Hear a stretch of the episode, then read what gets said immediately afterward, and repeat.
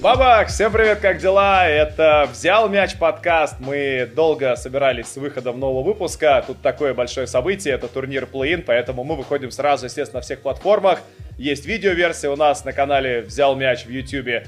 Вы можете слушать как раз и версии подкастов, которые залиты на все платформы. В общем, Привет всем, спасибо за внимание, спасибо, что добрались до нас. И сегодня мы обсуждаем плей У нас уникальный NBA-шный формат, который Лига подготовила для этого сезона, и сразу много хорошей интриги, поэтому мы сегодня с Сергеем Абаевым собираемся для того, чтобы обсудить как пройдет этот турнир плей в ближайшие, ну, как бы два дня начинается, потом еще два матча, так что ждем мы интересных противостояний. Серег, как ты вообще относишься к тому, что NBA затеяла в этом году? Это супер круто, и мы уже видим под этого, что в конце, ну, как бы почти все команды играют, они все стараются, сражаются, и в итоге у нас сколько получается последний день все равно было два супер крутых матча, которые вот и решили напрямую, кто там займет восьмое, кто девятое место. Ну, в принципе, последняя неделя получилась очень такой насыщенной на события. Знаешь, вот я слышал мнение, что, как бы, ну, это, конечно, все здорово, действительно, турнир плей подарил нам дополнительные эмоции, потому что мы действительно следили за тем, кто опустится на седьмое место, кто поднимется на десятое место, вот до последнего мы пытались понять.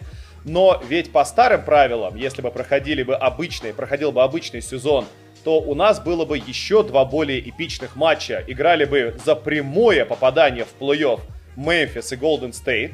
И играли бы за прямое попадание в плей-офф также Шарлотт и Вашингтон. То есть ценность вот этих последних матчей регулярки была бы выше. Ты не считаешь, что это как бы может быть даже упущение? Ну, я думаю, что, в принципе, и так окей, и на самом деле многие говорят, что вот, там теперь один-два матча решают сезон, но ведь так было и раньше, посмотрите, допустим, вспомните игру Денвера против Миннесоты, два года прошло с тех пор, они как раз тогда играли, получается, ну, грубо говоря, половину игру. Они играли за 8-9 место, тогда в итоге победила Миннесота, у них там вернулся Батлер в том сезоне, и, в общем, они в итоге вышли на 8 место, но потом, правда, естественно, проиграли Хьюстон 1-4, по-моему. Но, в общем, я к тому, что у нас такие игры были и раньше, когда все решалось в одном матче, я думаю, что это, наоборот, круто, и, в принципе, я на самом-то деле ну, как бы практически не вижу каких-то минусов в этой идее. Согласен с тобой, что как бы гораздо важнее, что у нас есть эмоции, у нас до конца регулярки есть какая-то интрига. И главное, что вот этот сезон еще, в отличие от, э, мне кажется, ну, большинства следующих сезонов, когда будет этот турнир применяться, будет эта система применяться, в этом году у нас реальные шансы увидеть победу команды, которая заходит через плей-ин в первом раунде над фаворитом. Ну, в первую очередь, речь, конечно, про Лейкерс идет, потому что они и так, как бы, они, по-моему, четвертые, сейчас главные фавориты на победу там по всем метрикам. У букмекеров очень высокие по-прежнему коэффициенты. Они там потенциально будут фаворитами в серии что против Юты, что против Феникса, хотя будут заходить там либо седьмыми, да, либо да. восьмыми, это просто у меня вообще в голове не укладывается. И вот тот факт, что есть вероятность, что как раз седьмая или восьмая команда победят первом раунде, хотя это происходит в NBA а примерно раз в 10 лет, чтобы вылетали первые сейные в первом раунде, это как бы это NBA, а, это не MLB, это не NFL, это не NHL, где постоянно это происходит. В NBA а всегда играют очень стабильно, фавориты всегда играют гораздо лучше. Так что, мне кажется, это тоже добавляет огня. Я предлагаю начать с Востока и с матча, который, мне кажется, мало кого вообще интересует, но, тем не менее, э, как бы вот есть у тебя во-первых, что ты думаешь про весь сезон команды Charlotte Hornets? потому что она провела достойный чемпионат, но закончила в итоге на десятом месте. Очень крутой. Ну, я думаю, что да, как ты правильно сказал, на самом деле сезон получился у них очень хорошим, несмотря на то, что было очень много травм. Они, в принципе, там сколько им, там у них не хватает побед до какого-нибудь места четвертого, им не хватает буквально ну, на самом деле, им много не хватает, окей, да, им не хватает там 8 побед, но они большую часть сезона как, как, там, как раз шли на этом самом там, пятом-шестом месте, и учитывая их травмы, я думаю, что команда получается в целом перспективная на таком Востоке, где на, на самом деле крепких команд буквально там 3-4. Я думаю, что у них и в следующем году будут хорошие шансы на то, чтобы занять там от там шестого, ну там по, там опять же, там шестое, десятое место, в принципе, это их Слушай, как по бы, поводу Гордона Хейварда. Ну, диапазон, на мой взгляд. Гордон Хейвард вылетел ну, вот у него очень ощущение... давно, и он вылетел еще в начале апреля. Говорилось тогда, что через месяц его пересмотрят, его осмотрят заново. Прошло полтора месяца, и пишут сейчас, что он highly unlikely, то есть крайне маловероятно, что он сыграет в этом турнире плей да? И как бы это все, то есть получается, что как бы, ну, мы при всем уважении даже, наверное, не увидим победу против Индианы, потому что у Индианы-то играть будут, скорее всего, почти все, ну, большинство, по крайней мере. Нет, на самом деле, я думаю, что это, как бы, скорее всего, для карьеры Хейварда, грубо говоря, для его, как сказать, для его такого звездного статуса, потому что опять, собственно, у него был хороший сезон, он там сыграл хорошо матчей 20, но потом снова сломался. То есть вопросы уже как бы не к его уровню игры, что, в принципе, всегда было. То есть он всегда играл там на хорошем уровне All-Star, примерно там вот топ-30 лиги, там топ-40 где-то в этом радиусе там, может, выше, меньше, в зависимости от сезона. Но вопрос именно к его здоровью, что уже который год он не может оставаться здоровым, причем у него такое ощущение, что просто, грубо говоря, как бы сказать, что ли, хрупкие кости, в том плане, что у него то нога, там, то рука, то что-то еще, то там рука в одном месте, то там с пальцами что-то. То есть у него такое ощущение, что организм просто ну, грубо говоря, мы знаем, что у нас там есть Леброн Харден, который супер кабаны, супер выносливый. Вот у, собственно, у Хейварда ситуация обратная, что у него наоборот, постоянно эти проблемы возникают, и, на мой взгляд, это как раз, вот, грубо говоря, крест на его таком звездном статусе, а вот у это как раз, на мой взгляд, в принципе, все здорово, и они выходят фаворитами, по моей версии. А букмекеры потому, говорят, что у них нет, очень хорошо кстати, играет. Букмекеры считают, что Индиана, по-моему, там минус 3 фаворит в домашнем матче. Ну вот смотри, давай начнем с того, что у Шарова, насколько я понимаю, отсутствует один Хейвард, у Индианы, вроде бы, из того, что я вижу, у них там, собственно, все вот эти ребята под вопросом. Ну, во-первых, у них точно не, не будет Тернера, точно не будет Лэмбо и Тиджи Уоррена, ну, это Да, понятно, давно. они там да- давно вылетели. Но, тем не менее, то есть у них нету двух игроков, в принципе, старта, и у них, э, опять же, там, что с Брогдоном не очень понятно. И, в принципе, как, ну, как бы, опять же, без Тернера у команды очень сильно просела оборона. То есть, я думаю, сейчас мы еще к Индиане отдельно вернемся. А по Шару, вот, опять же, вот у них выходит теперь Майлз Бриджес в старте на позиции Хейварда. И мы с тобой еще это там как бы обсуждали за кадром в эфире, что у него, оказывается, там последние матчи 20, супер статистика. Там 20 очков он набирает в среднем, там 8 подборов, при этом попадает там 45% трешки. 45 на огромной там, сколько там, выборки в 2 месяца примерно. Это супер солидные цифры, и как раз он Хейварда заменяет практически так же. Ну, понятно, что он, конечно, более атлетичный, но по мозгам хуже в обороне, то есть в плане перемещения Хейвард, конечно, Меня больше лучше, волнует не менее. гораздо, что как бы лидерами команды являются там 19-летний Ламело Болл. Кто это, да? 22 года Бриджесу, 22 года Пиджей Вашингтону, там ветераны это Девонте Грэм и Терри Розьер, которым 25-26. Грэм до этого не Хотя играл. у Грэма третий Да, год. Грэм не играл до этого нигде. Он играл как бы хорошие роли в Канзасе, в университете у себя был одним из лидеров хорошей команды студенческой. Розир был до этого, естественно, там героем а, плей-офф рывка Бостона. Но как бы на этом, собственно, все. Команда супер такая вот, ну, супер, блин, неопытная. И она попытается обыграть. Вот, знаешь, поэтому-то я как бы на Хейварда это в сезоне и ставил перед началом. Я говорил, что все, у парня контракт, у него все хорошо, он семейный человек, у него там на подходе наконец-то сын, что его тоже очень сильно поднимет его как бы эмоции, бустанет. И он Ну, провел конечно. хороший сезон, он гораздо меньше боялся лезть под кольцо. Там раньше, если он там получал два штрафных броска за игру до своего большого контракта, естественно, он боялся еще раз ногу сломать. Теперь он как бы получил контракт, лез под кольцо, он там получал больше всех штрафных в команде, там по 4 за игру, что неплохо, конечно. Но вот, да, для меня теперь, как бы, вот я честно говоря, даже несмотря на то, что у Индианы там под вопросом реально все, но по идее должен играть Брогдон, должен играть Сабонис, как бы для меня реально Ну, или Верт, да, понятно. и Леверт. И для меня все равно Индиана фаворит. То есть она играет, конечно, дома. Да, она дома играет плохо. Но именно потому, что она состоит из людей, которые... Они чуть постарше. Они уже здесь были. Они уже проигрывали в первом раунде 0-4 позорно отлетали год назад в Майами. Ну, не, как бы, не тот факт, что они... И до этого Бостон Да, да, отлетели. да, то ну, есть- там, правда, опять же, остался один Сабонис, наверное, из тех Да, ребят. ну, как, понятно, из тех, кто равно. выйдет на площадку, да. Но все равно, мне как бы кажется, что он- они уже через это прошли, они уже вот это знают, они знают, что нужно, чтобы вот в этом последнем решающем матче вложиться и дать себе вот эту победу. И в принципе, Просто... просто Да, посмотри, такой вопрос еще, зачем это, в принципе, Индиане, вот опять же, обсуждали мы с тобой на, на их матче, что у команды атмосфера прям такая вот очень хлипенькая, что она рассыпается, что там, опять же, конфликты между игроками, что непонятно, кто в итоге остается, там, кто уходит, ситуация там с тем же Тернером, ну, вообще, то есть понятно, что... которого, кстати, должны были обменять на. Гордона Хейварда, да, забавно еще перед началом сезона. Да, да, да. В общем, просто не очень понятно, и вот как бы так и задуматься, хочет ли Индиана прям побеждать раз, побеждать два, и потом еще играть там серию, собственно, с Филадельфией, получается, то- только на нее могут выйти, да, с восьмого места. То есть, опять же, на- насколько им там вот хочется умирать ради непонятно чего, потому что, опять же, на мой взгляд, у них именно, ну, потолок такой, наверное, самый, как бы, из этих команд, ну, опять же, вот, наверное, Шарлотт, он такой вот примерно на одном уровне. Просто мне что нравится у Шарлотт, что у них вот эта новая молодая пятерка прикольная с Пиджи Вашингтоном на позиции центра, который, собственно, защищается супер быстрый. Он, то есть, в, в этом плане по- похож чем-то на Ковингтона по своим навыкам в обороне. Тоже очень Да, невысокий достойный игрок парень. такой, но при этом много чего умеет. И в атаке дает супер spacing, он супер быстрый, хорошо бросает трешки. То есть, у Шарлотт такая супер просто атакующая пятерка, где все пять игроков бросают трешки, вот, собственно, с Вашингтоном на пятерке, получается, наверное, с Бриджесом на, на четверке, и там, собственно, Ламела, Розир и Девонта Грэм выходят в клатче, скорее всего, будут играть последними там э, минут 5-6. Я думаю, что, опять же, Индиане, учитывая вот их проблемы в обороне, может быть, ну, в этом плане сложно их сдержать. А, соглашусь, что им будет сложно их сдержать, но как бы я все равно, то есть, предположим, ты задаешь вопрос, зачем это нужно Индиане? Я предполагаю, что как бы да, они весь сезон им было физически тяжело, но сейчас, когда наступают плей-ины, когда они вот уже все одной ногой, как бы вот они уже на выход из этой ситуации, мне кажется, они могут сказать, так, давайте, парни, осталось чуть-чуть, давайте, короче, вот сейчас прям упремся, нормально так рогом встанем, просто чтобы как бы вот, ну, какое-то приятное впечатление оставить просто вот перед друг другом. Мы друг другу тоже должны, мы весь сезон с вами 70 матчей пыхтели, было очень тяжело, все вот эти вот ограничения, ковиды. Давайте, чтобы как бы этот год просто не вычеркивать из нашей жизни, сделаем что-то полезное.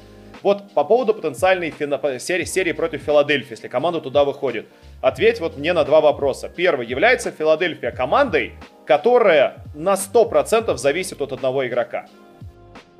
ну, в принципе, да, я думаю, да. И Опять же, если мы говорим вопрос. про серию да. плей-офф. Теперь второй да, вопрос. Является ли этот игрок, да, потенциально тем, кто может вылететь на 3-4 матча этой серии? Да, вот, так, вот о том и речь. Плане, Именно да. поэтому в этом есть смысл. Ну, принципе, это не Бруклин. Да. Это не Бруклин, где ты можешь, как бы, да, у тебя Харден вылетел, или там Ирвинг вылетел, и Дюрант вылетел, остался один Харден, пойди попробуй обыграй его. А вот, как бы, если имбит вылетает, один имбит, а он травматик такой определенный, то, как бы, знаешь, может и сенсация случиться. Да, ну, в общем, я думаю просто, что в любом случае еще для, как бы для этого нужно будет выиграть второй матч по Ина. И там, опять же, команды, на мой взгляд, покрепче Индианы. То есть Индиана же еще как бы в чем важно, что, допустим, тоже Вашингтон, к примеру, который из другой пары, он на подъеме идет. А Индиана, она начала хорошо, но, но потом как бы чем они больше играли, тем они все хуже, хуже скатывались, скатывались. То есть команда как раз-таки, на мой взгляд, свою игру так, так немножко потеряла.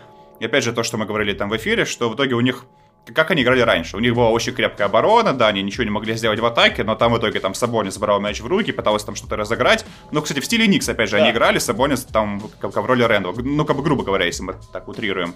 В этом году у них пропала и защита, Потому что, как бы, собственно, ушел Макмиллан, он теперь в Атланте, и у них там внезапно с Трэм Янгом появилась защита, как бы он там не, не, не мешает им играть хорошо, что самое интересное, что, да, даже с ним на паркете у них хорошая защита, одна из сильнейших в лиге на отрезке, что он там работает. Собственно, вот, и у Индианы теперь, как бы, как бы осталась слабенькая атака, хотя, по идее, она должна была как раз таки преобразиться. То, что происходило там в Raptors, где раньше работал Бьорген. Вот. Но у них, собственно, как бы атака не, не преобразилась, и обороны теперь нет. То есть команда стала сильно слабее, и опять же, вот по динамике, как, как они играют, особенно в последние месяцы, я думаю, что вот у них она не очень хорошая. У Шара вот опять же тоже, да, они там много проиграли, особенно в последние там, собственно, недели 2-3. Но вот из того, что я вижу, у них еще, опять же, кстати, что важно, что матчи плей-офф, они, ну, как бы плей-ин, плей-офф, они всегда заканчиваются в концовках. Э, э, как бы, опять же, в основном заканчиваются в концовках. И Шарлот это одна из сильнейших клатчевых команд сезона, и у них очень много именно вот игроков, которые способны порешать в клатче. Тот же Девонте Грэм, который обычно там ничего не попадает первые три четверти, но потом выходит в концовке, забивает там две-три трешки подряд, игра выигрывается. Терри Розир, опять же, игрок в этом плане очень похожий, который может забить именно в концовках важные броски. То есть, опять же, в этом плане если мы говорим про последние минут 5 матча, когда, допустим, счет равный, что будет очень вероятно, я бы, опять же, ну, поставил на вот игроков Шарова. Окей, у Индианы есть Ливерт, но вот, по-моему, из того, что я помню, последние, допустим, там, матчи Индианы, которые были плотные, ну, как бы Ливер там, он пытался брать на себя, да, он, он брал эти броски, но попадал он, по-моему, не очень здорово. Мне кажется, что у Индианы как раз вот именно когда из-за того, что будет Сабонис и, возможно, будет Брогдон, будет куда больше баланса, будет больше вариативности, и если у Ти Джей МакКоннелла будет хороший матч, а он плей-офф боец, он распределит все грамотно. Вот он и сам, на самом деле, знаешь, может со средним Он X-фактор огромный, да, да. если он будет хорошо играть, огромный это будет очень любопытно. То есть такая пятерочка, там, как бы Сабонис, Брогдон, Леверт, э, Мама, да, там, как бы, там, Макдермот и, или там Брисет, который здорово играет в последних матчах, и МакКоннелл. Фу, крайне любопытно. Давай сделаем тогда прогнозы с тобой, как бы, что ты думаешь, э, ты думаешь, что, что Шарло, да, забирает этот матч? Я просто думаю, давай как бы говорить, наверное, в процентах, чтобы было более понятно. То есть я бы как бы сказал 60 на 40 как бы, пользу Шарова. Но опять же, это не, не та как бы серия, где есть какая-то прям огромная разница между командами. Здесь, в принципе, все близко. Да, согласен. И вот это меня очень беспокоит, что у Индианы очень плохой баланс побед дома. То есть, как бы это очевидно завязано на как бы не поддержке, да, внутри штата со стороны своих фанатов, на ограничениях ковидных, которые происходят вот внутри Индианаполиса. Но действительно команда очень печально выглядит на своей территории, как будто бы ей правда лучше бы было, было, было приехать в гости к, э, да, там, к Майклу Джордану и там его уже обыграть. Дома реально 13, 23 они идут. Я не понимаю, что происходит. То есть мне очень... А на выезде 21-15. Да, мне очень хочется поставить на Индиану, потому что, как бы, мне кажется, что за счет просто большего опыта, более, чуть более опытные люди, которые уже были в похожих ситуациях, они должны должны сработать против молодежи, которая в первый раз оказывается в такой позиции. Эта молодежь как раз не смогла выиграть у Вашингтона, который их дожал, который тоже чуть более опытный в этом плане, с Весбруком, который, да, там чуть, чуть больше видел подобных вещей. И вот там тот же самый Девонте Грэм не попал трехочковый на равный счет под конец э, четвертой четверти до предыдущего матча. В общем, я все-таки поставлю да, те же самые 60 на 40, но уже на Индиану. Все-таки думаю, что Индиана побеждает. Uh, наверное, будет очень напряженная игра, наверное, будет концовка, и в этой концовке я все-таки думаю, что там Брогдон или МакКоннелл какой-нибудь возьмут и затащат. Теперь следующий вопрос у нас после вот маленькой паузы. Мы с тобой перейдем к команде, которая вот потенциально может быть сенсацией первого раунда плей-офф на Востоке. Может. Такая у нас типа такая пауза. Брэм. Кто-нибудь вставит эту паузу. А, как вот ты говорил про Индиану, про то, что Индиана э, не очень хорошо выглядела в последнее время, но вот нет команды, которая разочаровала бы своих фанатов вообще по сезону в этом году больше, чем команда Бостона. То есть можно говорить, там, не знаю, там, Миннесота сказать, типа, потому что опять были высокие ожидания от сезона, опять, может быть, это тот самый год, когда наконец-то они начнут выигрывать, а нет, ответ нет. Или там Сакраменто то же самое, но нет. Бостона были большие ожидания. Топ-3, топ-4 команда. Мы весь год говорили, так, ладно, проигрывать ничего. Сейчас они соберутся. Сейчас они сообразят. Сейчас Брэд Стивенс найдет пятерку. Сейчас там Кемба вернется. Вы все время себя уговаривали, уговаривали, уговаривали, уговаривали. И в итоге они седьмые. Они на спаде. Они проиграли совсем недавно Оклахоме в матче, когда Оклахоме надо было проиграть а Бостону надо было да? выиграть. Они этот матч проиграли. Потом они еще сверху проиграли Кливленду, там та же самая ситуация. Кливленду не надо было выигрывать, а Бостону надо. Они и этим проиграли. Э, там, ладно, там проигрывали там Чикаго, там Портленду, там Майами, Шарлотт, Бруклину, хорошим командам. Но вот проиграли двум реально днарям э, двух конференций. Поэтому закономерный вопрос. Э, вот да, мы говорим про ту же самую Индиану, которая потенциально может выйти, там, что ей надо. Мне вот интересно, если Бостон проигрывает в этом матче Вашингтону, то как бы они могут не выходить на вот эту следующую игру плей-ин, да, то есть они могут такие, так, мы хотим техническое поражение, пусть вот девятый или десятый едут сразу в плей-офф, езжайте, нам оно не надо. Я думаю, ну и как бы если говорить именно серьезно, то все-таки у Бостона в чем как бы подковырка, что это статусная команда в любом случае. А им нельзя, да? То есть если если Индиана, допустим, вылетит, как все скажут, ну окей, если вылетает Бостон, то опять же это будет обсуждаться в новостях, это будет муссироваться, это то, что будет актуально. Если говорить опять же уже по, как бы, по матчапу детальнее, по игре, то тут такая проблема, что, как бы сказать, что с обеих сторон максимально, ну, ненадежные ребята. То есть вроде бы как бы хочется поставить против одних, против вторых, ну, а и как бы... любимое поле для команда да, должна победить. Ну смотри, давай как бы начнем опять же с Бостона. Насколько я понимаю, у них точно не сыграет Браун. Во-первых, он вылезет да. до конца сезона, да. И второе, это вот под вопросом, как я вижу, Роберт Уильямс, и это очень важный игрок, это теперь стартовый центр. Удивительно, но это реально важно. И на самом игрок. деле, опять же, смотри, в чем проблема Бостона, что у них э, в составе вот остался Тейтум, Смарт, а кто там еще игроки на хорошем уровне?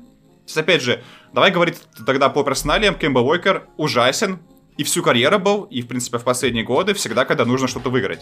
Там что в Шарлотт он еле-еле там занимал какие-то восьмые места, иногда там занимал какие-то там одиннадцатые места. Ну он тащил команду слабо, есть... ну давай, как бы не будем все перенижать. Ну окей, допустим, да, даже возьмем, допустим, прошлый год, э, что в, там в ключевой серии против Хит он провалился по всем, как бы, как сказать, по, по всем компонентам, и там в итоге самые болельщики Бостона уже такие, как бы, боже, как, зачем его взяли? Потому что он провалился в плане розыгрыша, провалился, собственно, в плане трешек. Единственное, что он умел болели, делать... То есть, он... как бы, там прям очевидно, там, ну, ну, они у него, правда, всю карьеру болят, и в этом году они тоже В этом году они да, болят есть, как бы, ну, у него как бы есть вот это оправдание, но ну, я, я понимаю, да, есть разные мнения на этот счет, там бывшие игроки, кто-то говорит, типа, как бы вот, мы, я там, у меня тоже всю, всю карьеру колени, колени болели, и поэтому там я тоже понимаю игрока, ему тяжело. А кто-то говорит, если ты выходишь на площадку, да, у тебя болят колени, ты выходишь на площадку, с тебя спрос как игрока, да, который выходит на площадку, а не с того, у которого что-то там где-то болит. Будь добр, давай Ну, просто смотри, опять же, вот, как бы, если говорить именно детальнее по Кэмби, по, по его навыкам, то, что он, допустим, раньше умел хорошо делать, прорываться под кольцо.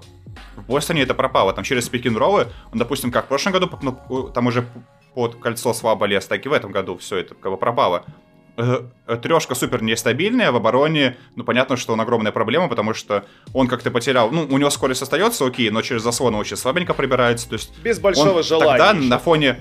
Он тогда вот просто на фоне тех Майами, где играли кто, то есть он же не играл с Батлером, он играл там с Робинсоном, с Наном, с Драгичем, э, с Хиро. Вот он от этих ребят отлетал. Все-таки здесь у Вашингтона Рассел Уэстбрук и как бы Брэдли Билл посильнее все-таки индивидуальные исполнители, то есть у Кембы будут огромные проблемы. Дальше, опять же, что вот окей, как бы есть два игрока, которые, в принципе, в порядке, Смарт и Тейтум. Ну, кстати, причем Тейтум, на самом деле, к нему есть многих вопросов в плане того, что, типа, иногда он там плохо играет в концовках, но из того, что вижу я, из того, что говорит статистика, в принципе, Тейтум, что в прошлом году в клатче, что в этом играет, в принципе, хорошо. Если вспомнить, то у него даже в начале года уже было там два победных броска. Видишь, у него победные броски против... всегда все одинаковые, и все знают, что он будет делать. С другой, с другой да. стороны, вопрос, как бы, да, это как, да. как ты это остановишь, потому что все знают, что если последнюю секунду Тейтума мяч, он будет бросать э, степ-бэк с левого там блока. Средний... Там, или, или, или с да. разворота со средней тоже где-то метров шести. То есть супер тяжелый бросок через руки.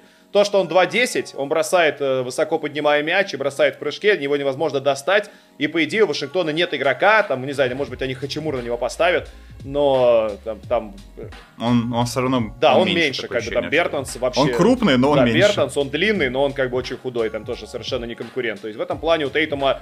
Тейтум должен быть главным игроком этого матча. Меня... Ну просто посмотри, опять же, я просто еще по Тейтуму быстренько, что в прошлом году, допустим, он, собственно, ну, ну как бы был на Востоке в плей-офф одним из сильнейших игроков, в принципе. То есть был Батлер, был, собственно, Тейтум. Все остальные там отлетели где-то в первых раундах, там Янис Эмбит, которые тоже как бы остались с ним вопросы. То есть, собственно, Тейтум показал уже на самых высоких стадиях и до этого свои первые годы, и уже в прошлом году, что, в принципе, он суперзвезда. И опять же, у него там в серии с Майами было 25 плюс 10 плюс 5, но это супер цифры. Это как бы цифры полноценной звезды. Согласен, Поэтому, цифры хорошие, тому, потому что... мы ждали от него большего, и он большего не показал в этом году. Как раз прогресс дал, дал следующий уровень не показал, Браун. Да да, ну правда Тейтому 22, конечно, мы все еще говорим про то, что он продолжает расти. Он не добавил, я очень ждал от него, что он добавит розыгрыш, он добавит э, умение принимать решения из-под двойных опек, потому что на нем просто начали год назад сдваиваться, и он начал теряться. Для него это просто, это был, это элементарный да. следующий уровень прогресса. Ну, то есть, как бы, сам прогресс очень тяжелый, сам навык очень тяжело этот обрести, но это то, что вы, чего мы от него, естественно, будем ждать. Как бы это нормально, там тот же самый Джимми Батлер, он тоже не славился никакой выдающийся, да, там, никаким выдающимся IQ, когда играл там сначала за Чикаго, потом даже за Миннесоту. А теперь он прибавил, он прекрасный игрок, который принимает верные решения и всегда, всегда готов добавить в решающие минуты. Для меня главный человек, который в Бостоне определяет вообще всю, всю игру и всю целостность вот этого матча э, завтрашнего, это Маркус Смарт. И даже не потому, что он э, все-таки какой-то созидатель на дуге, и он шальные трешки свои бросает с процентом 33, и он может забить 7 из 12, а может 0 из 12 выбросить легко. Да. Как бы это да. Но для меня самое главное это то, что он, он пес, в хорошем смысле, он раздражитель, он залезает людям под кожу, и он будет, скорее всего, залезать под кожу к не Брэдли Биллу, потому что пусть Брэдли Билл бросает, у него задний поверх с бедра болит, он выбросит, скорее всего, там 8 из 30 с игры. Э, он будет залезать Расселу Весбруку, будет шептать ему на ухо, будет говорить ему давай, давай, иди, выиграй матч в одно лицо, покажи, что ты суперзвезда. И Рассел Весбрук будет допускать свои стандартные ошибки в решающих матчах. Вот для меня вот это противостояние, да. именно психологическая модель Маркуса Смарта, который будет давить на Рассела Весбрука, который всегда под давлением разваливается. Вот это для меня главное сражение. Если Маркусу удастся Весбрука выбить из э, ритма, если ему удастся уговорить его, давай, как Коби Брайан в свое время говорил, типа, эй, типа, Рассел, зачем тебе Кевин Дюран? Давай, ты же лучший игрок этой команды, давай, иди, выигрывай вас западную конференцию с Оклахомой. И в итоге все это разрушило систему Оклахомы. В итоге у него ни одной серии. Ну, просто да, если уже переходить к Вашингтону, то у них тоже есть как бы две проблемы. Во-первых, что Брэдли Билл у него, опять же, там, как я понимаю, ну, с ногой проблемы, он сам об этом сказал. Да, Получается, вчера, что... То есть он будет готов не на 100%, он, получается, остается без такого силового прохода, который у него, в принципе, был. То есть он будет вот именно что бросать, там, трехочковые, средние, и как бы, ну... Причем потенциально, потенциально опекать его будет Тейтум, который огромный да, вот и супер сказать, атлетичный может. и очень хороший защитник. И у Тейтума, кстати, да, опять же, вот один из его плюсов, то, что он в обороне стал намного сильнее, там, за последние года два, и как раз он может переключаться на маленьких игроков. То есть, я, я, я допустим, помню эпизод, когда он в пузыре играл, собственно, с Портлендом, и в какой-то момент в концовке просто закрыл Ливарда в обороне, Тейтум сожрал его просто, и все, и Ливард там промазал свои броски в прошлом пузыре. Поэтому Тейтум, я, да, я допускаю, что с Биом он спокойно может сыграть. И вот опять же, в чем как бы, проблема, что самый стабильный игрок, самый надежный Вашингтон, это Брэдли Билл. Но у него, опять же, вот получается эти проблемы со здоровьем, и это как бы немножко Вашингтон, опять же, ослабляет. Рассел Уэсбург, каким бы он крутым сейчас не был в последние месяца два, но мы помним, что он всегда был крутым в регулярке. Всегда, всегда, там все эти там сезонов 5-6 уже последний особенно был крутым. Поэтому я и говорил, собственно, но много хотя раз, бы... что я ставлю но... Вашингтон так высоко в регулярке, именно потому что Уэсбрук лучший чуть ли не игрок NBA по умению поднять пол команды до как бы из говна в статус плей-офф. Вот как бы он умеет это делать. Да, но но опять же, момент в том, хоть кто-то помнит хотя бы одну крутую серию от Вестброка за последние 5-6 Я думаю, я не помню ни одну. фанаты, ее, ее, в принципе, не было. фанаты скажут, что Но он набирал 40 очков в финале против э, Майами. И когда вот они проигрывали серию 1-4, Вестбрук типа провел хорошо, А-а-а. серию набрал в одной в одном матче 40 очков, у него крутые средние цифры по финалу были. Ну вот, это вот тебе дай ну, Просто да, даже в прошлом году, когда он играл, собственно, в Хьюстоне, когда он там провел свой лучший отрезок в карьере, опять же, не, не по цифрам, а по качеству игры, что все понимали, что сейчас Весберг, вот тот Весберг в Хьюстоне, это супер Весберг, он на пике своего, как бы, как, как сказать, мастерства, того, что он может Это длилось 23 матча. 20 Да, и, и, как бы, и в итоге, собственно, в плей опять все к чему свелось, что окей, там еще была как бы, фишка в том, что Харден в концовках на, на себя игру брать не особо любит, в итоге Уэсбрук в концовках был лидером команды, брал на себя очень много бросков, и закономерно все промазал. И поэтому Хьюстон там Лейкерс отлетели, собственно, без шансов.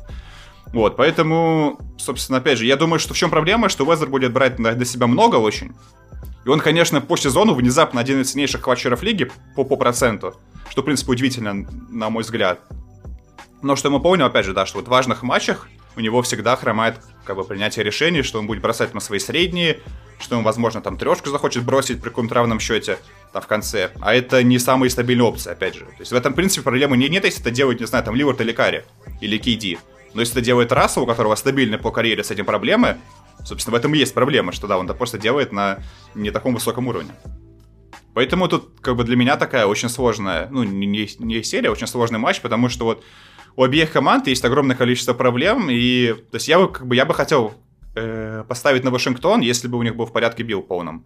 Но вот учитывая его ограничения по, по здоровью, и в последнем матче Шара вот это было видно, я потом вот пересматривал отдельно там, собственно, вторую половину, это было видно, что у него были именно с передвижением проблемы. Что видно, что он играл через боль, какие-то действия, какие-то моменты, то, что он может делать из своего арсенала, он просто не, не мог это исполнить. И это, э, ну, да, это большая проблема, на мой взгляд. А, вот смотри, да, даже фанаты Бостона уже не верят в то, что что-то хорошее может произойти, потому что команда вот весь год, когда вот ты разбираешь плюсы, ты думаешь, да на самом деле у них там и это есть, и это есть, и тут вроде работает, и Маркус Смарт эмоциональный лидер, и Тейтум как бы вырастает в суперзвезду. А потом ты смотришь матчи, и они стабильны. Да, Бостон же ведь в этом году лидер по какому компоненту? По количеству раз, когда команда проигрывала внутри матча с отставанием в 10 очков и с отставанием в 20 очков. То есть, типа, они проигрывали 10 очков и более внутри игры больше 40 раз, то есть больше, больше чем в половине матчей сезона.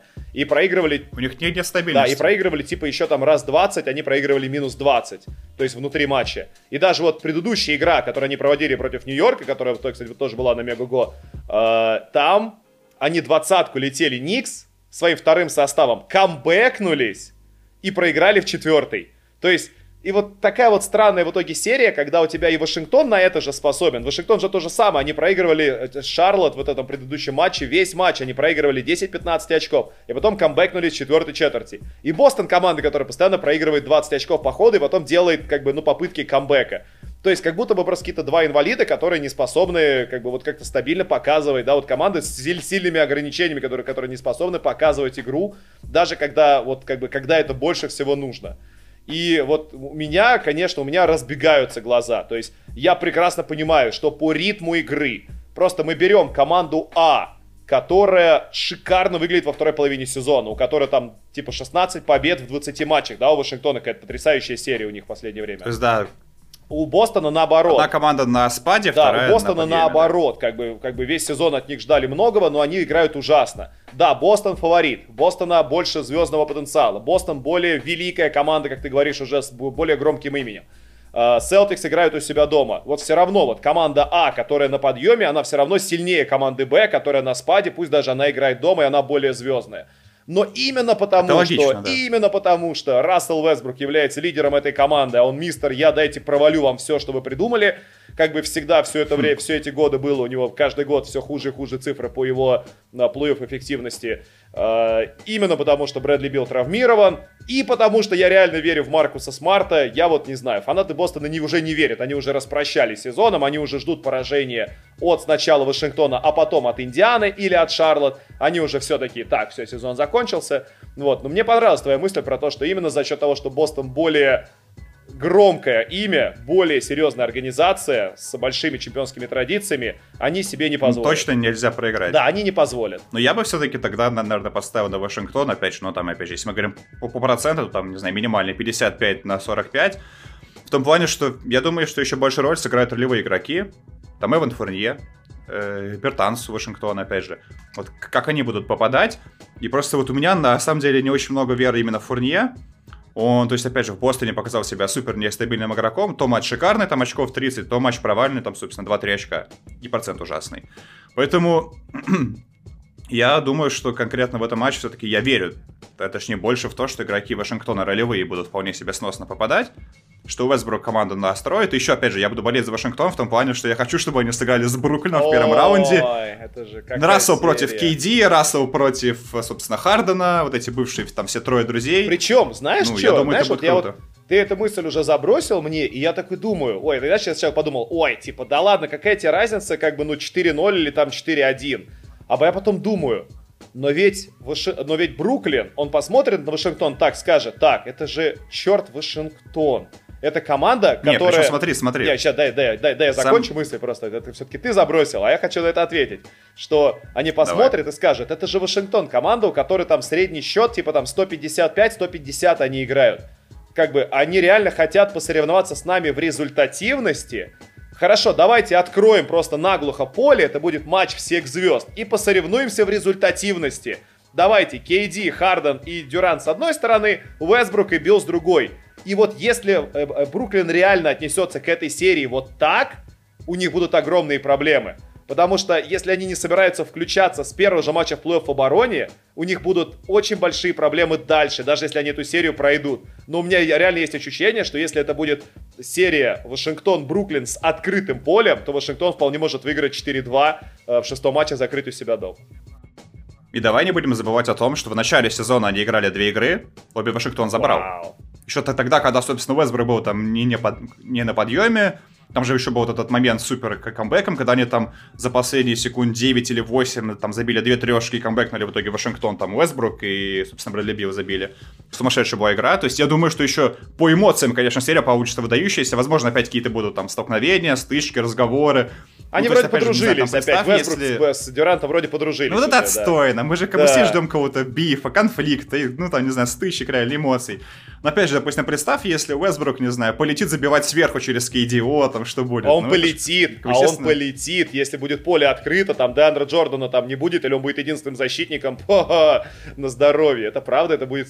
Я поэтому, как бы, вот, я еще поэтому болею за Вашингтон. Согласен. Так, как бы, слегка, что Бруклин, Бостон, понимаю, это, что да, серия... Бруклин, Бостон это как бы 4 на 1, без интриги. Опять же, если, допустим, Бостон выходит на Филадельфию, если они потом выигрывают, то это тоже получается такой, типа, некий реванш, они в прошлом году играли, и тогда Бостон вынес их 4-0, Поэтому почему бы им как бы Филадельфия не будет отыграться? Опять же, серия по эмоциям может получиться такой вот очень интересной. Согласен, интересно, Но, в принципе, согласен. Что против Бруклина, что против Филадельфии, у Бостона, на мой взгляд, шансов, ну, в таком состоянии абсолютно нет. Ладно, я, я видишь, как бы я хотел поставить, что вот в этом матче для меня Бостон фаворит все равно, несмотря на все свои минусы, несмотря на то, что Вашингтон на подъеме, для меня все равно Бостон фаворит, там, 60 на 40, даже больше, чем для тебя, там, Вашингтон 55 твои.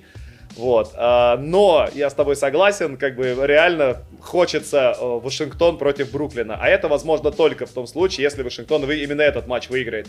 Потому что им надо попасть именно с седьмого места. А, ну и хорошо, окей, Восточная конференция у нас прошла. После маленькой отбивочки у нас будет Западная конференция, куда мы перейдем к главному матчу вообще этого года, такое ощущение.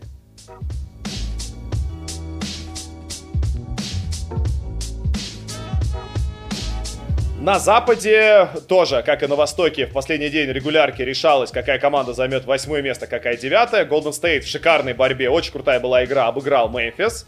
Э, и в итоге попали они на Лейкерс. Через, э, да, вот с правом на ошибку Мемфис же будет играть дома против Сан-Антонио. На самом деле, мне вот интересно, вот если у нас еще будут подобного рода ситуации в следующие годы, Uh, не будет ли это там реальной проблемой для команд, вот если вот так же в последний день регулярки восьмая и девятая команда решают между собой, кто попадет в итоге в плей-офф. Потом восьмая команда, она все-таки в итоге выиграла, но она проигрывает фавориту и опять попадает на того же самого соперника в турнире плей-ин, но уже за прям выбывание из сезона.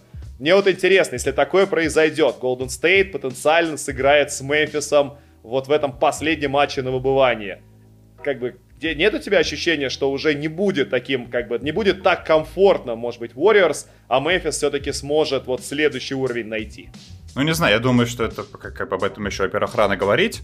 Во-вторых, опять же, я думаю, что даже вот говоря о Поине, больше проблема в том, что, смотри, на Востоке ситуация более-менее равная по, по, по всем командам. На как бы, Западе есть проблема в том, что есть как бы команд сильных 9, а Сан-Антонио вот они все-таки сильно отстали. У них на 5 побед меньше, чем у Мемфиса. Почему они играют между собой, вот это мне как бы не очень понятно. И я бы даже бы, говорил о том, что как раз ходят разговоры, что хотят как-то все-таки плей пересмотреть, в том плане, чтобы там играли не 9 и 10 команда, а если там как бы, разница у них по победам, там 3-4 матча, или, там, или 2 матча, 3. Ну, ну то есть, как бы... И, на мой взгляд, это более логично в том плане, что мы смотрим на уровень команд, а не на иных победы.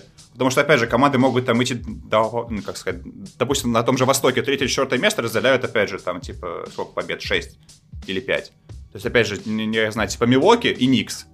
Они как бы соседи, но, но понятно, что где Милоки, где Никс именно все-таки по да. уровню команды. При всей любви, ну, как бы, к, собственно, к Никс. Ну, так вот, я думаю, как раз что вот это было бы более логичным, как-то пересмотреть именно по победам, сделать ограничения. Ну, или, или а просто, там брать, или, не знаю, там, три или, матча. например, не наказывать команду, которая на суперконкурентном Западе весь год шла хорошо и заняла седьмое место, это не восьмое. Седьмое не восьмое, это разница достаточно большая. Вот она заняла седьмое место, но ее наказывают тем, что она может вылететь проиграв последние два матча. Да, там пусть у себя дома, но все равно. То есть, как бы, вот можно оставить, например, чтобы была игра только за восьмое место. Там, не знаю, там четыре команды проводят мини-турнир, если они там все по победам, действительно, как вот в прошлом году это было, да, вот они же, э, турнир плей проводился, там вот, э, Портленд, да, с Мемфисом, именно из-за того, что между ними расстояние было небольшое. А на Востоке не проводился похожий матч, потому что там было расстояние слишком большое между последними командами. Э, ну ладно, окей. У нас как бы Сан-Антонио это команда, которая славится не игроками, а своей системой и своим фантастическим тренером. Тренером, который пропускал последние пару матчей, потому что ездил на э, церемонию да, введения в зал баскетбольной славы Тима Данкона. Грег Попович был не Конечно. с командой, но это тоже все понимали, в, этом, в этих матчах не было интриги. Сан-Антонио, как и Индиана, дома 14-22 хотя она играет в Техасе, а в Техасе болельщики ходят на матчи, честно говоря, с самого начала пандемии. Как только вернули, ну, да, то есть они всегда, у них и бейсбол, и футбол везде ходят. А, но при этом команда лучше играет на выезде. Она играет на выезде 19-17, дома она играет минус 8 баланс побед. И вот у Сан-Антонио матч против Мемфиса, естественно, гостевой. А, понятно, что по таланту по звездному потенциалу, там, ну вот мы, не знаю, там сейчас рассматриваем лучших игроков, да, берем эти две команды, Мейвс и Сан-Антонио. Два сильнейших у Мемфиса, да, два. Йонас, Волончунас. Или, да, даже, возможно, три, возможно, а три. Третий? Ну, собственно, Дилан Брукс. А, Дилан Брукс, ну... И Демар. Ну, просто смотри, он в обороне явно сильнее нет. Демара, то есть понятно, что ну, в атаке ну, Демар, Демар, Демар, Демар, Демар, конечно, но... более влиятельный. Он все-таки он плеймейкер главной этой команды. Ну, то есть, ну, два Посмотрим, игрока, да, там, же. то есть, точно там Йонас Волончунас вообще просто огонь, что творит. Джамурант очень хорош, мне он очень нравится. А, как бы Демар де Розен где-то там рядом с Мурантом, я думаю. Но все равно, то есть, как бы очевидно, что преимущество по таланту и по глубине на стороне Мемфиса, но у Мемфиса Тейлор Дженкинс, которому лет 25, тренер молодой, а Грегу Поповичу ну, кстати... да, в 6 раз больше, чем, э, чем этому тренеру Дженкинсу. И он умеет настраивать ну, как команды. у меня с матеранским разница. Как у меня с матеранским. Там, собственно, я там раза в 4, согласен. По внуке гожусь, да. Ему понравится. А может, кстати, на самом деле... Нет, так может это на самом деле так-то, вы же откуда знаете? Да, правда, действительно, согласен абсолютно. Тебе 15, ему 60. Смотри, ну в этой... В общем, в этой серии, кстати, все-таки, на мой взгляд, она самая однозначная. Здесь я поставил Мемфис прям явным фаворитом, процентов не знаю, 70 или 75, да, даже сейчас объясню почему. Сан-Антонио, вот у них как бы... ну, как, во-первых, у них огромные проблемы с тем, что не, не все игроки в составе. То есть у них, собственно, опять же, вылетел... То есть у них как бы, как бы, у них, как бы вообще в, в чем проблема с Антонио? В том, что у них очень слабое нападение. Их сила это скамейка, раз, и оборона, два. Командная. Атака у них очень слабая, и у них в атаке сейчас вылетел Дерек Уайт, очень важный игрок. У них по ходу сезона ушел Олдридж, ну, как бы мы уже знаем, что он, в принципе, закончил карьеру. Но, опять же, они до его ухода смотрелись, в принципе, более-менее норм. И, опять же, он какие-то там функции выполнял вполне себе важные. И там трешки попадал, опять же, его именно под э, э кольцом он какие-то важные все-таки исполнял действия, там, страховал и так далее. В принципе, это как бы не настолько плохо смотрелось. То есть команда по сезону стала слабее, плюс, опять же, у них сейчас лидеры, именно, вот именно основные со скамейки, не особо в форме. Особенно Пэтти Милс, у него я как бы специально посмотрел, за последние 15 матчей он набирает там 6 чем-то очков в среднем. 6 очков он набирает, хотя по сезону там было в какой-то момент там, там 14 или, да, там, или 15. Да, он часто набирает меньше 10. Же... То есть у него за последние там даже 20 матчей э, где-то около 5-6 только случаев, когда он набирал больше 10 очков. Это прям очень-очень печально для них. Вот он именно что Э, э, да, как сказать, просто не совсем в форме, он именно потерял ее, опять же, как бы в этой второй половине. И, в принципе, вот я смотрю на, на игроков, что они все как-то стали слабее играть именно во второй половине, и, в принципе, и команда просела. Еще, опять же, в чем проблема, что Сан-Антонио это худшая бросающая команда лиги. Это как бы они на, на последнем месте по забитым трешкам. Единственный, кто забивает меньше 10 в среднем за матч. Это самое последнее 13 80 30 место, хуже да, всех. То есть прям. В сезоне, где у нас и... рекорд по трехочковым, и Юта Джаз в каждом матче сезона забили минимум 10 Больше трешек, 10. да, а у этих меньше, у них меньше, меньше в, среднем. в среднем. Это просто это 9,9 у них. Просто возвращение в да, какие-то, же... какие не знаю, абсолютно годы. Я себя думал, что Никс будут так играть, если честно. Я думал, что это будет результат но Нью-Йорка. Они недалеко, но они недалеко, но... но тем не менее не так. Все-таки все ну, у да. них получше дела обстоят. Э, просто, опять же, на мой взгляд, Мемфис смотрится явно посильнее, опять же, потому что, как мы уже сказали, э, как сказать, два сильнейших игрока именно у Мемфиса. И, опять же, по матчапам, по тому, кто с кем будет играть, Йонас супер стабильный игрок, и, на мой взгляд, опять же, Йонас Валанчунас этот матч выиграет именно он. Mm. Потому что, давайте вспомним, в прошлом году он играл в Пузыре с Портленом супер важный матч, 22 очка, 17 подборов, 6 ну, а передач. Он с Вчера играл? он играл. Он против Нуркича играл. Ну, по Или там даже ну, вообще типа, Нуркича не было, я уж не помню. Нет, он там, там по-моему, уже он уже вернулся, да, ну тогда Нуркич, в принципе, вполне себе средненький, как раз таки он, он, по он, лиге он, защитник. Да нет, какой нет. В защите, мне кажется, он не очень хорош, как раз. Знаешь, вот в этом... Я думаю, как раз, ну не знаю. В этом плане, в этом, в этом плане, плане просто... именно, на, именно я, то есть, как бы, я, я прекрасно понимаю, о чем ты говоришь, и я согласен, что Йонас Волончунас это потрясающий исполнитель, который очень хорошо работает, у него прекрасная база, он очень здорово интегрировал свою европейскую школу в американскую, в американский атлетизм и пользуется и тем, и другим. Но ведь Яков Польтель, который, конечно, как бы совсем, ну, как бы никому не нужен, никому неизвестный там 25-летний австриец. Но если мы его сравниваем с Нуркичем, я категорически не согласен, что он там сильнее его или хоть какая-то ровня. На, на мой взгляд, он явно слабее. Mm. Может быть, у тебя другое? Да, у меня другое ну, мнение. Ну, того, что потому, я вижу, что нет. Портленд это команда, которая, э, знаешь, вот даже вот это был очень показательный момент, когда э, в Портленд приехал Норман Пауэлл. Или, или наоборот, нет, когда Гэри Трент, вот они друг на друга были обменены, Гэри Трент на Нормана Пауэлла, и когда... Уехал и стал играть не, в обороне, не, не, да? не то, что стал играть в обороне. Гэри Трент переехал из Портленда и в Торонто, и такой, у него там, типа, первая пара тренировок, у него спрашивают на интервью, говорит, типа, как вам, типа, команду такой, как много защитных схем. Типа, ну, ну в смысле, ну, больше одной больше одной. Он такой, хрен, ничего себе, тут надо типа учить тенденции, надо знать, кого страховать, у кого какие проценты. В Портленде ничего-то этого нету. Команда просто типа, да играем, как играется, господи, какая хрен разница. И вот в этом-то и прикол ну, Сан-Антонио, что угу. Яков Польтель, когда он переходил из Торонто, он же ничего не умел. Его Спёрс даже не использовали в первых матчах. Он типа выходил такой, так, потерялся два раза, сел опять до конца матча. Ну, со скамейки он Конечно. выходил, да. А теперь он игрок стартового состава, который играет по 27 минут, который, окей, он там не супер атлет, у него не супер тело, он там, может быть, не самый одаренный игрок, но он всегда знает, в какой позиции надо оказаться. Он работал с Тимом Факин Данканом. То есть мало-мало всего, мало того, что как бы он работает внутри системы. То есть чувак просто знает, в какой позиции оказаться. Да, Волончунас крутой, да, Волончунас умеет задавливать, и он крупнее, и он талантливее. Но у меня есть ощущение, что Польтель может очень неплохо ему руки завязать. Я, кстати, я, кстати я даже посмотрю думаю, сейчас то... специально head-to-head э, между ними, посмотреть просто сколько Хорошо, я просто как раз... Друг Да, вот о чем думаю еще, что ты сказал про, там, про защитные схемы и так далее, поэтому я допускаю, что Сан-Антонио могут именно на периметре сажать именно Морента, как-то его прям очень, как бы очень сильно лимитировать, а под кольцом уже, когда Йонас играет просто один, как бы один в один он играет, я думаю, что, опять же, у него будет получаться хорошо, что он показал, опять же, против Голден Стейта, и с Киваном Уни, который более крупный, и с Грином, который маленький, но все-таки как бы Дреймон Грин, который там останавливал Йокича и Имбида не, недавно, а Валанчунаса у него не получилось. Ну вот смотри, я смотрю, последние два матча, то есть э, общая средняя результативность Валанчунаса против Польтеля за всю карьеру 18 очков, но как бы он в первых матчах играл прям совсем какие-то секунды считанные, а вот последние две игры, это был 20 год, это август и это э, декабрь. А, ну или что такое? Да, август и декабрь, то есть 20 год. Э, Волончунас, последняя игра, поражение от Сан-Антонио, 6 из 11 с игры, 15 очков. И 6 э, из 12 с игры 13 очков. Два матча его команда проиграла. Сан-Антонио два раза обыграл его, а он никаких тебе там 18 очков в среднем за матч не давал. Так что мне кажется, что здесь есть какие-то, ну, по крайней мере, может быть, э, на, знаешь, надежда. То есть это не то, что типа вот сейчас они, он, он выбросит 6 из 12 с игры, они проиграют. Да нет, он как бы может еще 20 подборов сделать. И этим тоже. Ну окей, да, давай тогда поговорим, как бы в чем именно шанс Сан-Антонио, как бы на что им стоит опираться, на что им стоит Знаешь, рассчитывать. мне кажется, что Сперс думаю, могут рассчитывать всегда именно именно на лучшую или одну из лучших в лиге подготовок к отдельному сопернику в отдельный конкретно взятый игровой день. Понятно, что Сперс э, проявили бы себя максимально хорошо, если это была бы серия там до четырех побед, где они могли бы попробовали это, не получилось, как бы поменяли полностью, то есть да, это же, это же Попович, он попробует 200 тысяч сценариев, и пока не найдет верный, который будет приносить результат. Но вот проблема плей в том, что нету 200 тысяч сценариев. Ты можешь попробовать один, два, три за одну игру. Если что-то не сработает, все, для тебя сезон заканчивается.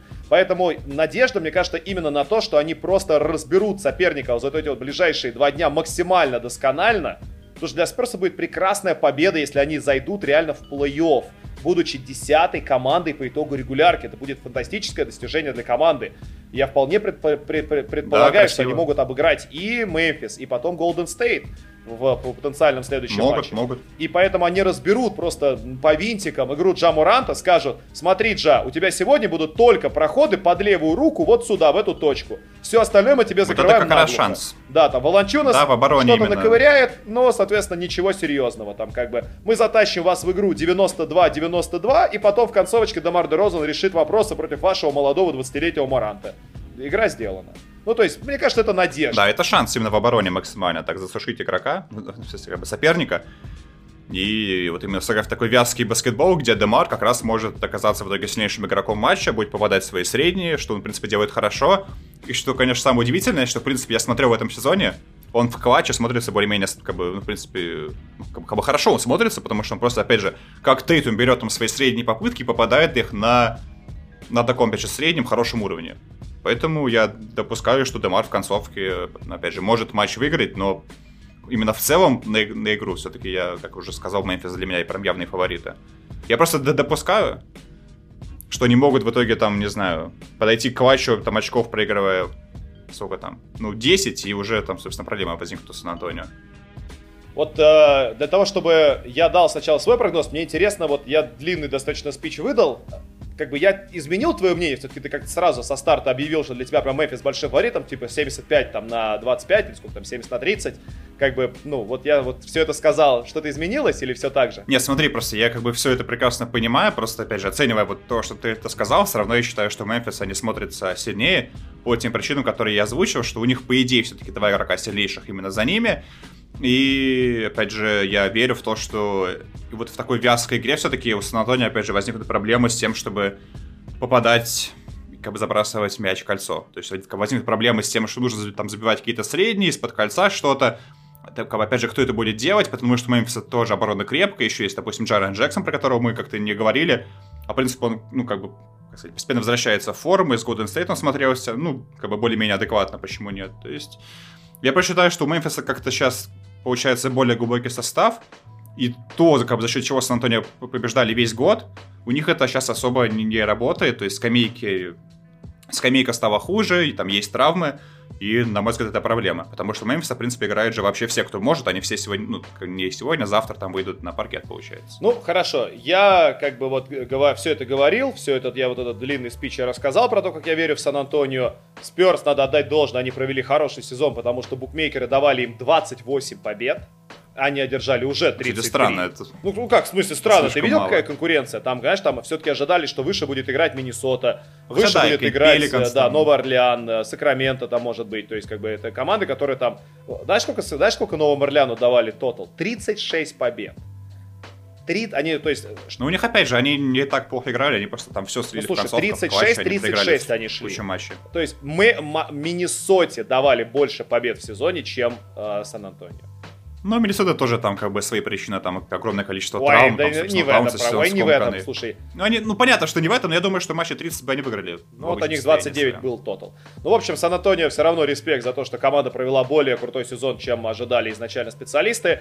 Я вот все говорил, как мне нравится эта команда, что вот я верю, но я с тобой полностью согласен. Мемфиса, правда, хорошая оборона, очень крепкие парни. Волончунаса, поди попробуй, оббеги, он всегда занимает верную позицию, супер длинный, супер правильный, как Польтель только на максималках.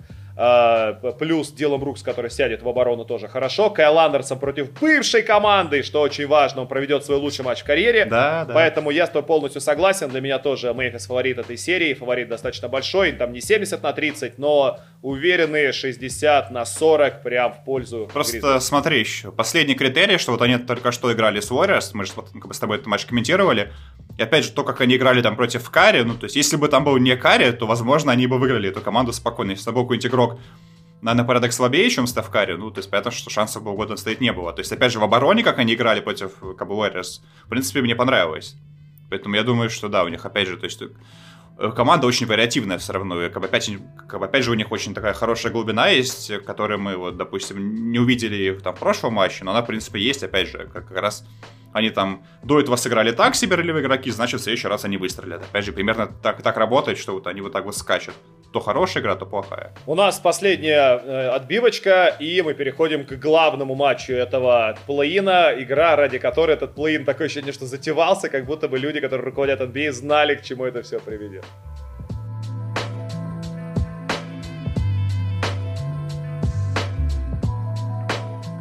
И, конечно, это серия, которую, на самом деле, ну, уже начинали ждать специалисты, да, вот и болельщики. Мне кажется, месяц назад, когда вот у Лейкерс, да, начал, вы- выбывает Леброн, и понятно, что он выбывает надолго, и все такие, так, а вообще-то, учитывая то, что плотное расписание и сложные матчи, и много хороших команд, вообще-то, знаете, Лейкерс могут отвалиться от зоны топ-3, топ-4 и вообще-то оказаться в турнире плей-ин. А туда может залезть, кстати, команда Golden State, у которой там тоже много конкурентов. И в итоге они играют между собой седьмая и восьмая команды. Это потрясающе. То есть у Лейкер сейчас победная серия, они на подъеме, у них Леброн себя хорошо чувствует, там 5 матчей подряд. У Golden State, по-моему, 6 матчей подряд. Карри выдает просто, ну как бы он выдает очень крутого уровня игру. И я как бы жду, не дождусь услышать твое мнение, как бы вот, а все-таки для тебя эта серия имеет куда больше значения, чем лично для меня. Не, ну если говорить именно про фанатское ожидание, то опять же тут как бы все понятно, за кого я буду болеть, на чью победу я Карри. рассчитываю. Если говорить серьезно, Да? да, именно за него. Да, если говорить серьезно, то тут на самом деле очень много важных моментов, и на мой взгляд, все-таки как бы фаворит Лейкерс. Опять же, там где-то процентов 60 я бы на них поставил. Почему? Потому что Golden State весь сезон тащит именно своей обороной. То есть, как бы, не знаю, там, вопреки ожиданиям, возможно, там кто-то считает, что Стеф Карри в нападении тащит, это, конечно, правда, но кроме Стефа Карри нап- нападение ужасно. И там, то, то есть, как бы есть Стеф Карри и передача Грина. Все остальное просто ужасно. Ну, и То есть, Golden State хорошая защита. Ну смотри, хорошая защита, вот опять же, как бы, если уже ближе к сути. Но против Лос-Анджелеса, как они сыграют в обороне, то есть, опять же, типа, закрыть Дэвиса, сомнительно, закрыть Леброна, сомнительно. То есть, опять же, это то, как бы, это их сила, и она именно против этой команды сработает вряд ли. Дальше, опять же, как бы второй фактор, почему я не особо как бы рад этому противостоянию, ну, как бы, в смысле, почему я не особо верю. Ну не Портленд, Как бы, явно, блин, как бы я не рад. Портленд. В Портленд был проще пройти, естественно. Ну, конечно, опять же, как бы особенно учитывая то, что Карри всю карьеру там с Ливардом играет типа, супер шикарно. Если что, Ливард по карьере, по-моему, не, не выиграл ни одного матча в плей-офф у Стефа Карри. Вообще ни, ни одного. Бедняга. Там типа что-то 0-11 со статистикой. Причем самое интересное, что там из этих матчей, там, не знаю, Дюрент играл, по-моему, там в 5-6, там все остальное без него проходило. Так вот, собственно, вторая причина, то, что Стеф Карри на самом деле, ну, в последние года 2-3, вот как Леброн перебрался в Лос-Анджелес, он всегда очень плохо играл именно против Лейкерс, как в регулярке. Как бы, собственно, Леброн же в Лос-Анджелесе 3 года, да, играет, и все эти три года у Стефа Карри возникали огромные проблемы во всех этих матчах именно как бы по, по реализации, потому что Леброн, во-первых, его команда, он прекрасно понимает, как нужно играть как бы, в обороне со Стефом как нужно на, на нем ставить ловушки, как вообще нужно действовать, как с Дреймондом Грином играть с его навыками плеймейкера и так далее. И если посмотреть именно по проценту реализации, то они очень слабенькие у Карри. Окей, в начале этого года одну игру Лейкерс, собственно, проиграли. Там, где Карри забил сумасшедшую трешку в концовке, там в clutch выиграли они, окей.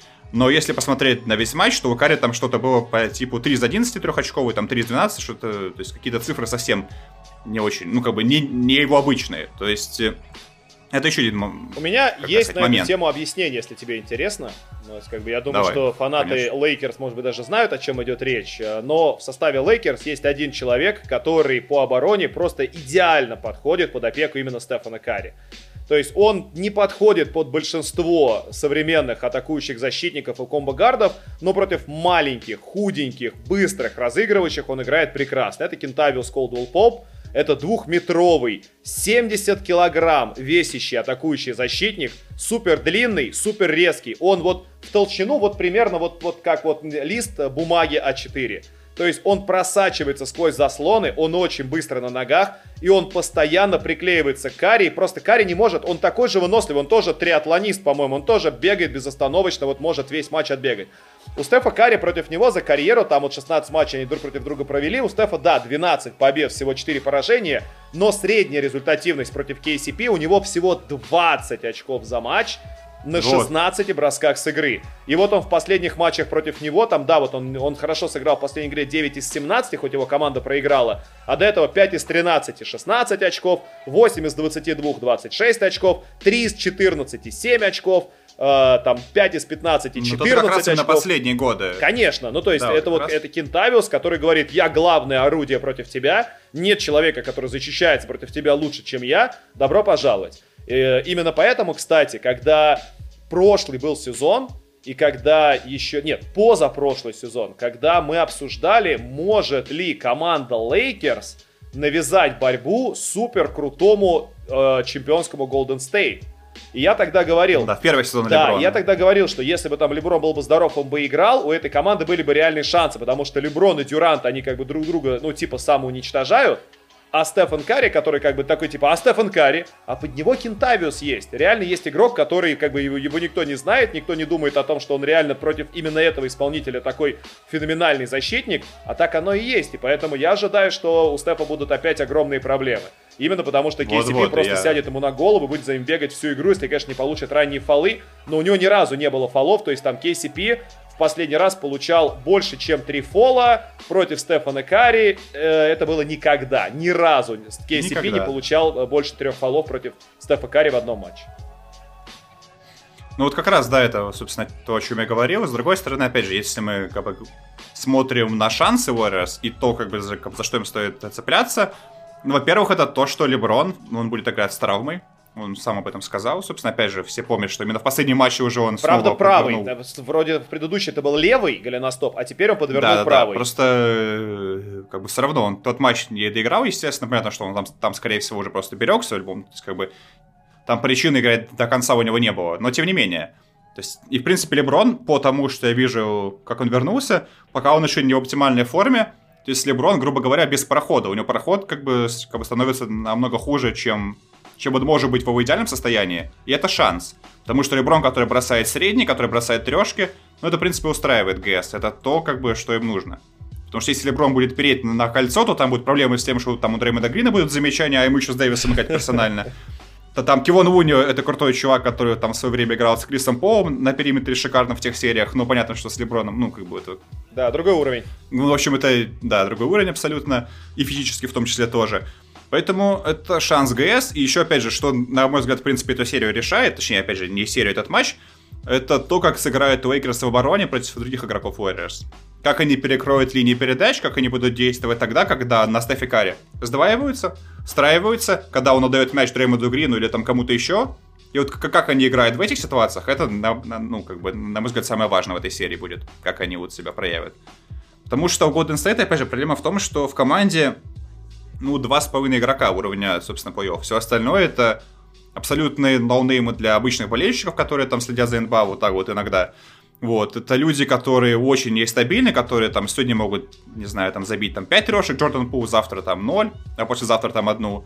Это Хуан Таскану Андерсон, который такой мини-Дреймон Грин, но очень, опять же, ограниченный игрок по своему потенциалу, потому что он умеет, то есть он как бы супер старается всегда, он старается еще и передачи какие-то раздавать, опять же, но в плане каких-то навыков снайпера у него Ну, ему уже 27 лет, то есть, как, если он был бы 22 года, то был бы актив, а ему 27 лет, как бы ну, очевидно, ну, есть... что он далеко вот от этого своего нынешнего уровня уже не уйдет. Э, просто вопрос в том, что четвертый сильнейший игрок Warriors это Кивон Луни.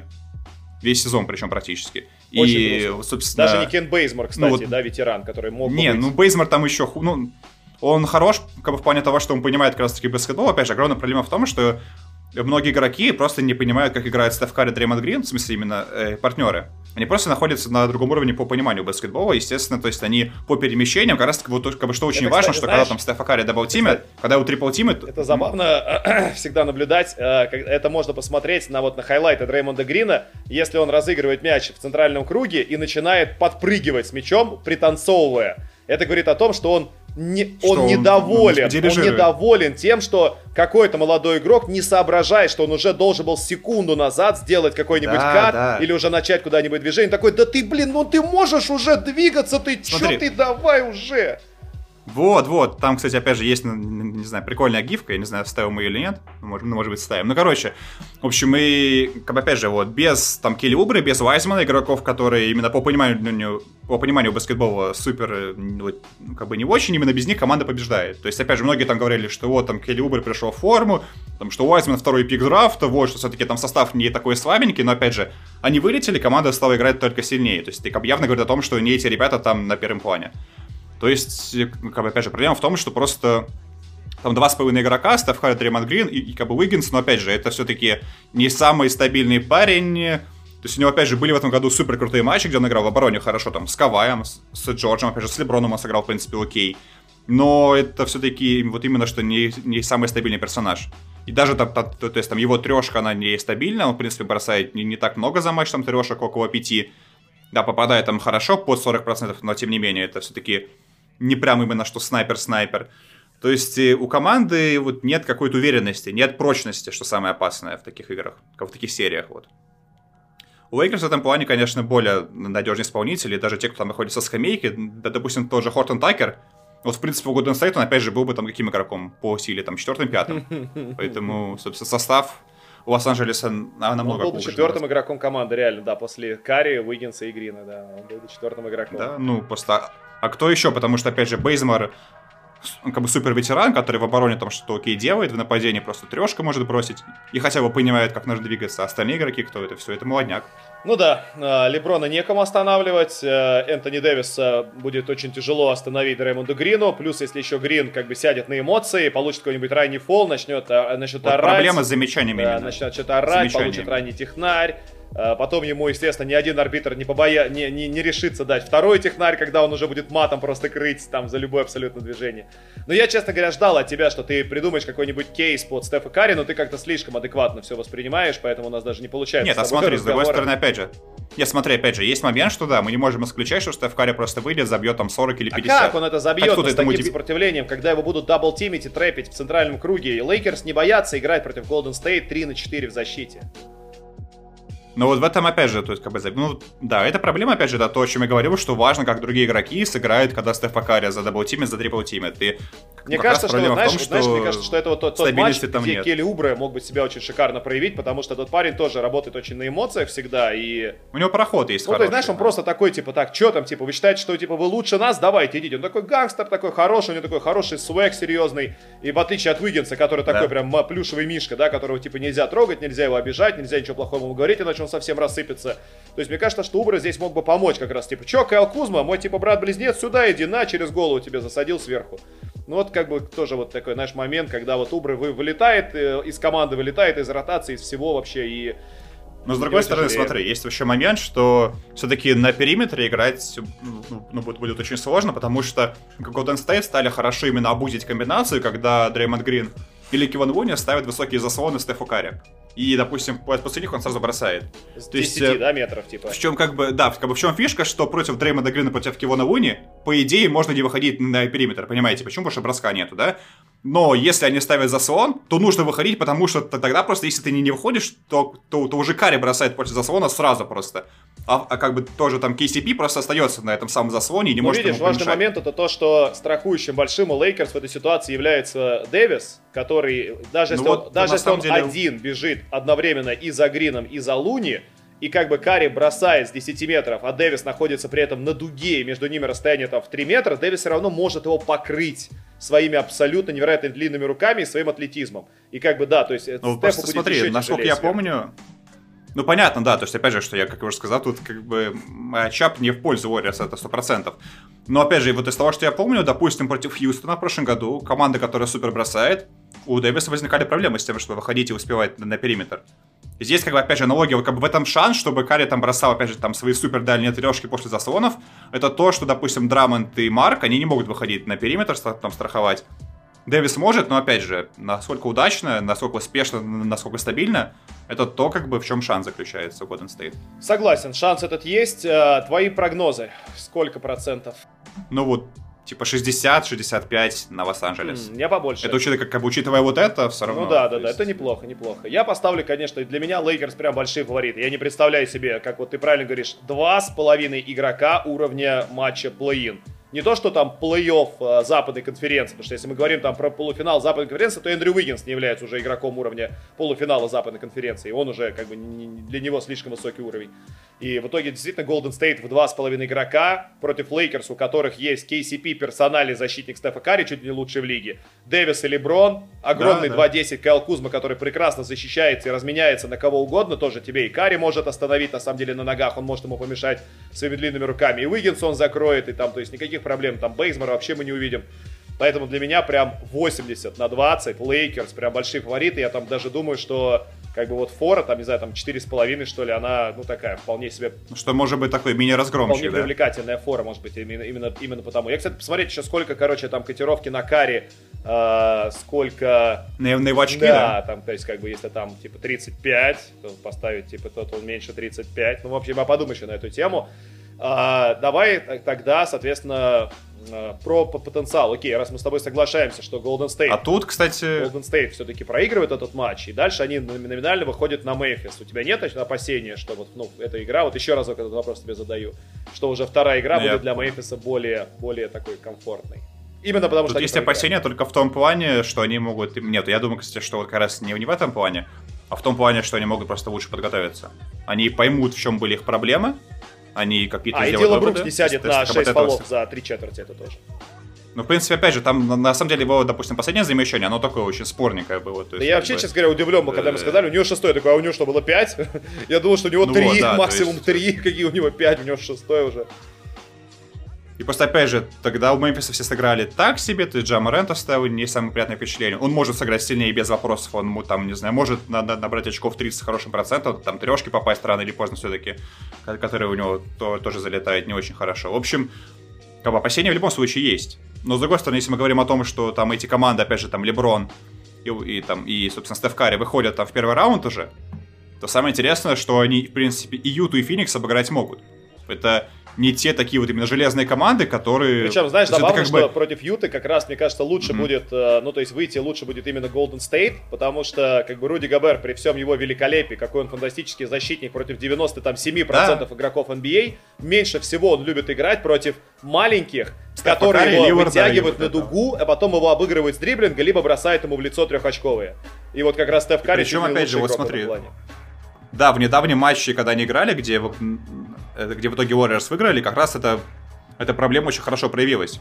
Что он просто не успевает выходить на Или не хочет. Потому что, знаешь, это же как бы это же, это же, ну, то есть, это же как бы риск, это же гэмбл, то есть ты должен сделать ставку. Ну да, это часть схемы, да. опять же, это часть схемы. Ты, да, такой, ты, ты смотришь, ты, ты реагируешь по-живому, ты реагируешь, как твой игрок проходит заслон, как бы, бежит ли он за карри, успевает ли он накрыть его сзади, оказывает ли он ему сопротивление. Ты думаешь, так, остаться под кольцом или войти, остаться или выйти. В итоге все время он оказывается не там и не там, его все время наказывал карри. есть шанс, опять же, что просто в серии он его накажет 4 раза, будет набирать средний по 50, и с этим ничего не сделаешь. И опять же, Митчелл пока не в форме, он, он в принципе, там много пропустил. Да и в защите он никогда такого... не был очень-очень хорош. У него такого опыта еще как бы, возвращения и играть сразу на хорошем уровне не было, то есть мы не, мы не знаем, в какую форму он вернется, поэтому... Ну, хотя, опять же, Мичу, на, на самом деле, он огромный красавец, и то, когда он еще там, там, собственно, своей первой серии вышел, набрал в среднем по 30 очков там против Оклахомы, там в итоге вынес ее, там уже как бы, как бы стало все сразу понятно, что ну, это игрок. это он вынес Весбрука, это, конечно, это он Весбрук вынес, это все-таки другое немножко. Это... Ну, в прошлом году они опять же играли с Денвером, там, ну, там было весело, был, в принципе, там, было, мой взгляд, там было супер весело, конечно. Ну, сколько он там забивал? Под 40 да. за серию в среднем да. там. Они обменивались с Мюрреем полтинничками просто туда-сюда. Да. Им сил не хватило в итоге на седьмой матч, они ничего не попали в седьмой игре. А, слушай. Будет прикольно, если как, как бы Леброн против Криса Вот, я, я это хотел, как раз эту тему хотел поднять. Знаешь, с одной стороны прикольно, а с другой стороны мне очень жалко Феникс, потому что я хочу, чтобы Феникс был Обидно, в полуфинале да? конференции минимум. А так они, получается, да. заняли второе место, только сил потратили. Леброн такой, ну, Крис, я тебя очень люблю, ну, ты привет. один из моих братанов, ты один из моих лучших друзей, э, давай, езжай, куда ты там хотел, у тебя следующая команда, тебя там Никс подписывают на, на 6 лет, иди, вот берись, подписывай с ними контракт, езжай к ним, развлекайся, как бы, мне нужно выиграть еще один чемпионат с Лейкерс. Вот, мне просто жалко в этом плане Феникс. Мне кажется, что это будет уникальный момент, когда у нас седьмая сеяная команда будет фаворитом в серии против второй. Я не, я не представляю себе, какие букмекеры поставят думаю, да, э, Феникс выше Лейкерс, если Лейкерс выиграют спокойно Голден Стейт. Как бы у них полный состав, у них все Если хорошо. у них все здоровы, да, если у них все здоровы, то, естественно, Лос-Анджелес фаворит. Да, то есть как бы Крис Пол это прекрасно, но знаешь, вот в чем проблема большая Феникса, я думаю, что это мы отдельно обсудим, когда у нас будет уже как бы превью всех серий плей-офф. Э, мы будем наверняка меньше времени уделять, да, не по 15 минут на каждую серию. Хотя посмотрим, опять же, мы любим разговаривать. А если вы будете это слушать, то мы с удовольствием будем продолжать это делать. То есть, э, как бы у Феникса нету возможности играть на следующем уровне в плей-офф. Вот Лейкерс мы знаем, наступает плей-офф, Леброн такой, включил кнопку у себя турборежим и погнал. 120% э, мощности. А у Феникса, Феникс играет и так уже на 100%. Деандре Эйтон не, не будет играть лучше. Девин Букер не будет играть лучше. Крис Пол, к сожалению, не будет играть лучше. Он будет играть чуть лучше, но не, не, не как Леброн, который просто на следующий уровень выйдет. Поэтому это проблема, что как бы Лейкерс крутые, да, которые включат режим плей-офф, они будут встречаться с Фениксом, который будет тем же самым, которым был в регулярке. Это молодая команда, у нее нет большого возможности для прогресса, поэтому вполне очевидно, что Лейкерс фавориты в этой серии, если они, конечно, выигрывают у Голден Стейт. Если они не выигрывают у Golden State, если Golden State попадает на Феникс, то там уже посмотрим. У Феникса уже будут неплохие шансы пробраться все до Да, там вполне себе, опять же, они будут фаворитами, потому что, опять же, проблема ГС, что нет стабильности, нет запаса, а в сериях до четырех побед это, в принципе, решает. Слушай, если... Чтобы команда если, была именно глубина. Смотри, если Лейкерс проигрывает Golden State, а потом вылетают, а потом проигрывают э, Мемфису. То есть они просто отправляются да, сразу домой, да? да? То... Мне интересно, турнир play-in на этом все? Нет, это катастрофа да, будет. Турнир play-in на этом сразу автоматически а, все? Плане. Или нет? Ну, Леброн точно будет Он ныть. уже ноет. Кстати, в этом его как бы... В этом, кстати, проблема Леброна, что он постоянно ноет, именно поэтому, несмотря на то, что он играет так, так великолепно всю карьеру, как-то вот его сложно оценивать там как величайшего в истории, просто потому что, ну, он столько ноет, Нет, знаешь, что смотрится даже не просто оценивать, его Это нельзя оценивать величайшего в истории, а, потому что мы оцениваем его не в вакууме, мы оцениваем его против конкретного игрока, с которым он бьется. А Майкл был просто примером того, как правильно нужно было разговаривать с журналистами, как, именно, да, как именно. правильно нужно было отвечать на вопросы. И у него спрашивают, вы величайший в истории? Он говорит, да нет, как, вы, что, я не могу, вы до меня видели, какие люди играли? Билл Рассел, Оскар Робертсон, Джерри Уэст, ну что, я просто маленький мальчик, который рад здесь оказаться. А Леброн такой, э, да, я лучший в истории.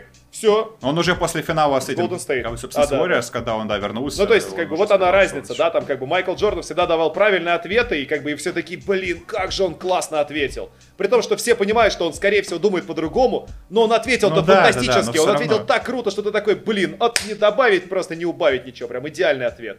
И вот это, да, этого Леброна никогда не было в этом плане. В общем, я думаю, что Леброн будет ныть, и тогда посмотрим, что будет с плей-ином. Я просто думаю, что, возможно, какие-то будут более жесткие ограничения в таком да, случае. Да, да. Там восьмая, девятая команда или будут если Леброн, играть. Опять, или там, если, если Леброн у тебя в составе, то ты как бы можешь... Э, у него да, все да, У тебя есть wild card, ты можешь не играть ты, ты плей-ин. Или там Леброну будет даваться просто возможность выбрать, э, на каком номере посева он хочет оказаться. Типа такой, так, я не играю весь сезон, хочу быть третьим номером посева. Пожалуйста, получайте. Вот ваш третий номер посева, добро пожаловать. Или он может иметь возможность подписываться с любой командой прямо в последний день регулярки. Такой, так, э, Феникс неплохо, подписываюсь с Фениксом. Вот, мало ли, все может быть. Ладно, мне кажется, что мы хорошо с тобой посидели, обсудили эту историю. Нас э, ждут с вами сначала матчи, вот и сегодня ночью, и потом завтра ночью вот эти вот, э, как бы, по сути, полуфинальные матчи. Не знаю, нет, на самом деле они не полуфинальные, они такие вот. Это называется турнир Double Elimination, когда, типа, у команд э, высокой номер, номера посева есть право на одну ошибку.